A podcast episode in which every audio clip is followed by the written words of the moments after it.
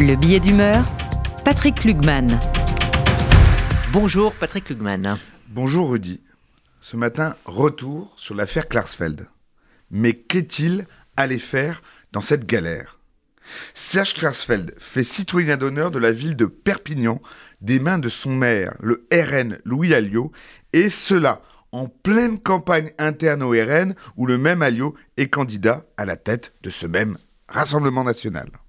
Non, ce n'est pas un piège, ni une farce, mais, Dixit Libération qui a enquêté, une stratégie mûrement réfléchie de part et d'autre.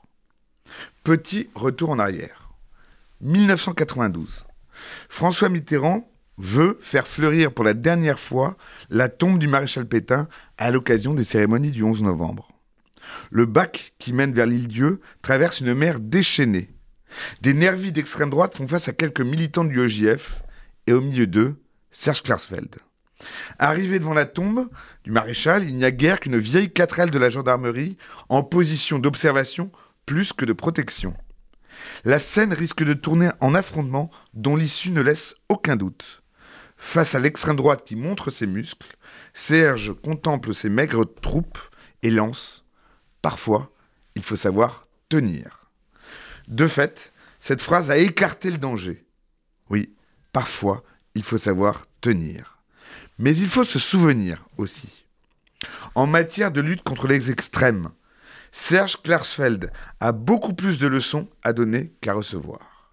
Et une erreur d'appréciation n'efface pas un parcours sans faute. Les Klarsfeld nous ont appris et transmis la mémoire comme legs, et comme legs politique et morale.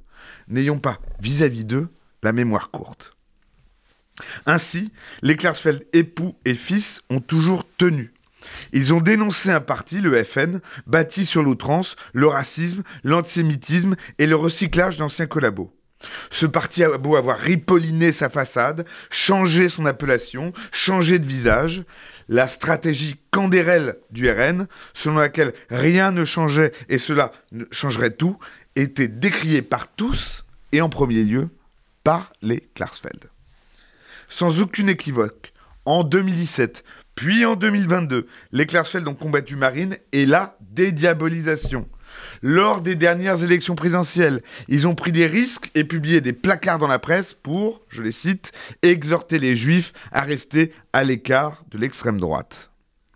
Alors, alors je peux comprendre la tactique. Qu'on le veuille ou non, le RN est la deuxième force politique du pays. Je peux comprendre qu'un Louis Alliot dénonce le grand remplacement et qu'il appelle, je le cite, un bad Godesberg sur l'immigration qui sont, Dixit Serge, des pas notables. Simplement voilà. Le congrès du RN oppose le mariniste Alliot au mariniste Bardella. Et comme le disent les juristes, là où la loi ne distingue pas, il n'y a pas lieu de distinguer. Les signes d'ouverture du maire de Perpignan ne sont pas le fait de sa conscience, mais d'une stratégie de conquête du pouvoir au sein d'un parti pour conquérir le pouvoir ensuite avec ce parti qui est le principal parti d'extrême droite. Et c'est là où le bas blesse. Ce n'est pas tant le valeureux Serge Schwarzfeld qui modifie sa pensée par une prise de parole, par une tribune. Il a pris part à une campagne interne, à une formation politique d'extrême droite. Alors, je pense pour ma part que la stratégie de dédiabolisation du parti d'extrême droite n'avait pas besoin, comme parachèvement, d'un adoubement de la part de son détracteur le plus constant. Je vais plus loin.